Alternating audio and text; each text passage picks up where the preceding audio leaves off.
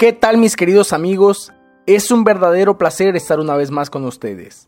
Mi nombre es Mario Trilla de Convivencia Cristiana de Tuxtla. Hoy quiero que juntos estudiemos la segunda parte de la cápsula de vida Acepta tu libertad. En la cápsula anterior estudiamos cuando los israelitas salieron de Egipto y Dios les llevó a Pijairot, a la boca de los desfiladeros, a un callejón sin salida. ¿Con qué propósito? Para ser glorificado. Vamos juntos al libro de Éxodo capítulo 14 versículo 4. Pero yo endureceré el corazón de Faraón, y él los perseguirá, y seré glorificado por medio de Faraón y de todo su ejército, y sabrán los egipcios que yo soy el Señor. Yo puedo pensar que si estás atravesando por alguna adversidad, es porque Dios está tratando de mostrar su gloria en ti y quiere que tú veas su mano y su poder, que veas caer a tus enemigos cualquiera que sea su nombre. Para Israel eran los egipcios, para ti puede ser el divorcio que toca tu puerta, la rebeldía de tus hijos, la salud que cada día se deteriora, la economía que no se levanta, las deudas impagables o alguna adicción. Déjame decirte que si has hecho de Dios tu Señor y de Jesucristo tu Salvador, ya eres libre, comprado a precio de sangre. Jesús decía a los que habían creído en Él, si ustedes permanecen en mi palabra, verdaderamente son mis discípulos, y conocerán la verdad, y la verdad los hará libres. Juan 8, 31 y 32.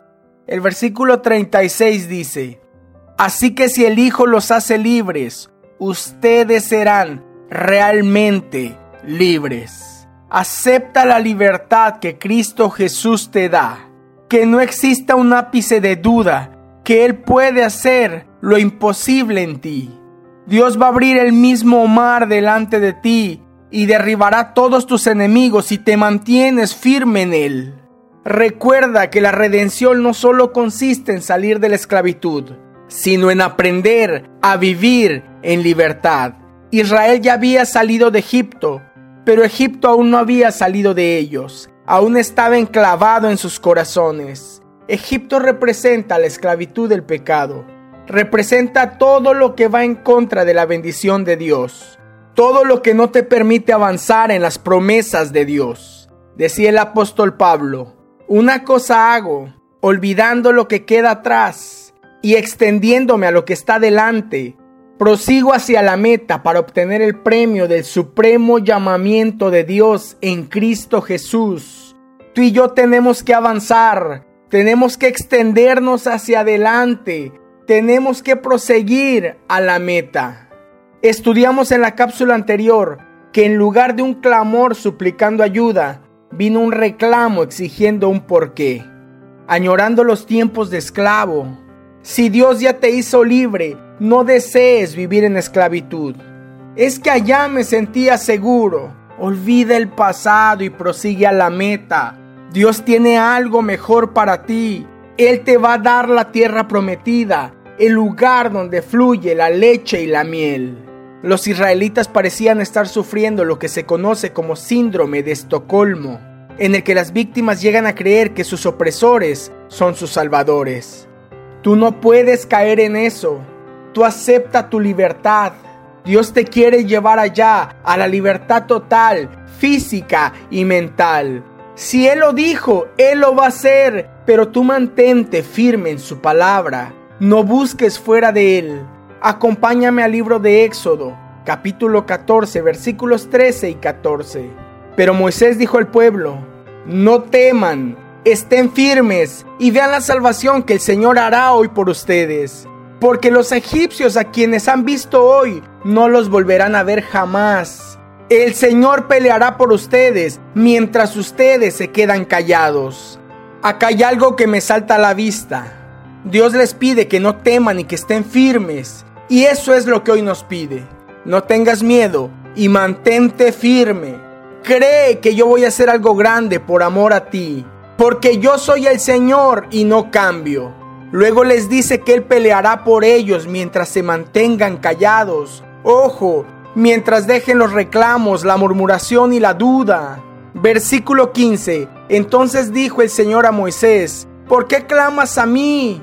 Di a los israelitas que se pongan en marcha, y tú levanta tu vara y extiende tu mano sobre el mar y divídelo, y los israelitas pasarán por en medio del mar sobre tierra seca. Yo creo que Dios trató de aclarar que estuvieran firmes en su corazón porque Él iba a hacer la obra y que se callaran, que dejaran las quejas y las añoranzas, que más que reclamar creyeran y avanzaran. Entonces dijo el Señor a Moisés, ¿por qué clamas a mí? Y no es que esté mal clamar. La misma palabra dice, clama a mí, y yo te responderé. Pero hoy es tiempo de ponernos en marcha.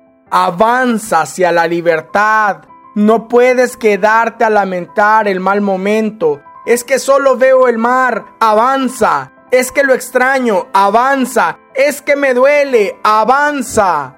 Versículos 19 y 20. El ángel de Dios que había ido delante del campamento de Israel se apartó e iba tras de ellos. La columna de nube que había ido delante de ellos se apartó y se les puso atrás y vino a colocarse entre el campamento de Egipto y el campamento de Israel. La nube estaba junto con las tinieblas sin embargo, de noche alumbraba a Israel y en toda la noche no se acercaron los unos a los otros. ¿Quieres ver milagros en tu vida?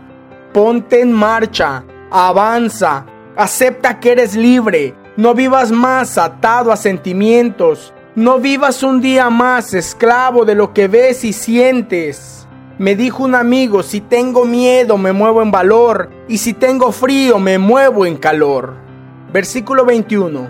Moisés extendió su mano sobre el mar, y el Señor, por medio de un fuerte viento del este que sopló toda la noche, hizo que el mar se retirara y cambió el mar en tierra seca. Así quedaron divididas las aguas. Los israelitas entraron por el medio del mar en seco, y las aguas les eran como un muro a su derecha y a su izquierda. Quiero decirte a través de esta cápsula, avanza, avanza, Avanza y no te detengas. Aunque solo veas el mar, avanza. A pesar de tus sentimientos, avanza. A pesar de tu situación, ponte en marcha y avanza. Y Dios va a abrir el mar para ti, solo por amor a ti. Dios dice en su palabra que abrirá caminos en el mar, senderos en las aguas impetuosas y ríos en lugares desolados para ti solo para mostrar su gloria en ti. Que no exista un ápice de duda en tu mente que Dios hará cosas grandes. Si Él lo dijo, Él lo hará. Soy tu amigo Mario Trilla. Recibe el más grande de los abrazos.